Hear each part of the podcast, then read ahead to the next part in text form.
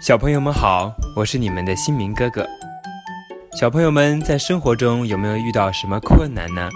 当你遇到困难的时候，你首先想到的又是什么呢？今天要讲的故事里的人呢，遇到困难真的是跟山一样大。那他是怎么做的呢？我们一起来听听看吧。在很久很久以前，有一个叫愚公的老人。他都快九十岁了，头发花白花白的，胡子也长长一把。他家的门前有两座大山，一座叫太行山，一座叫王屋山。这两座大山挡在房屋前面，家里人进进出出都非常的不方便，常常要绕很远的路。这可怎么办呢？于是愚公就召集全家来商量。不如我们全家齐心协力，一起把这两座大山移走，这样我们以后就不用绕路了。他的妻子很不解，凭你的力气，拿一个小土包都没有办法，能把太行跟王屋两座大山怎么样呢？再说了，山上的石头泥土你要放在哪里呢？愚公回答道。这些土石就抬到大海边，扔到大海里吧。就这样，家里的人都同意了愚公的想法，于是，一家人就开始行动了。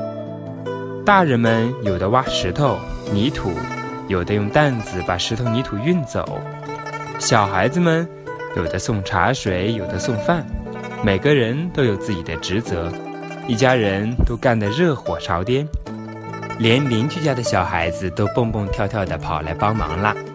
有一个很聪明的老人，觉得愚公的方法很愚蠢，就劝他：“你真是太不聪明了！一个九十岁的老头想把两座山都搬走，真是个笑话呀！”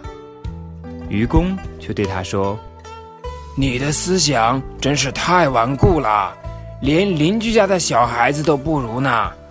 我虽然老了，可是我还有儿子，儿子又会生孙子，我的孙子也会有儿子，这样下去一代又一代，子子孙孙没有尽头。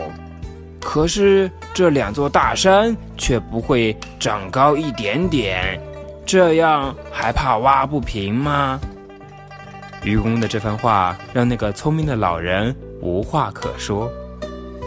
天上的神仙知道了愚公移山的事情，被愚公持之以恒的精神感动了，于是神仙派了两个大力神，把两座大山搬到了其他的地方。从此以后，愚公一家再也不会被大山阻碍了。后来啊。